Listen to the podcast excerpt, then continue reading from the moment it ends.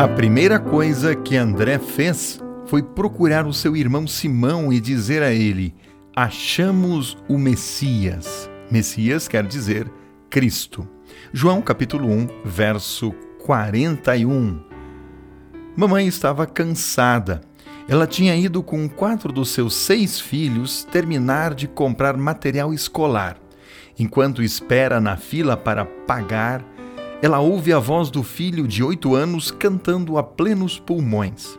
Ela se vira e vê o irmãozinho mais velho conduzindo as suas três irmãs pelos corredores.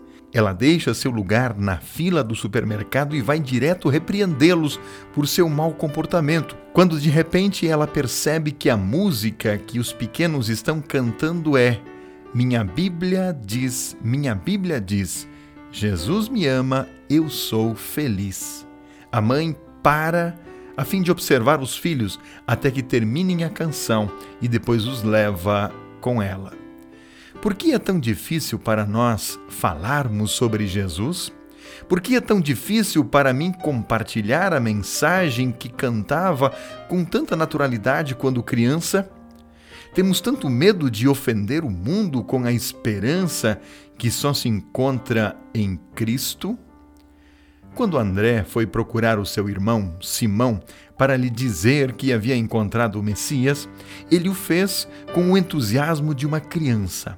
Talvez precisamos pedir a Deus que renove em cada um de nós esse entusiasmo em nossos corações.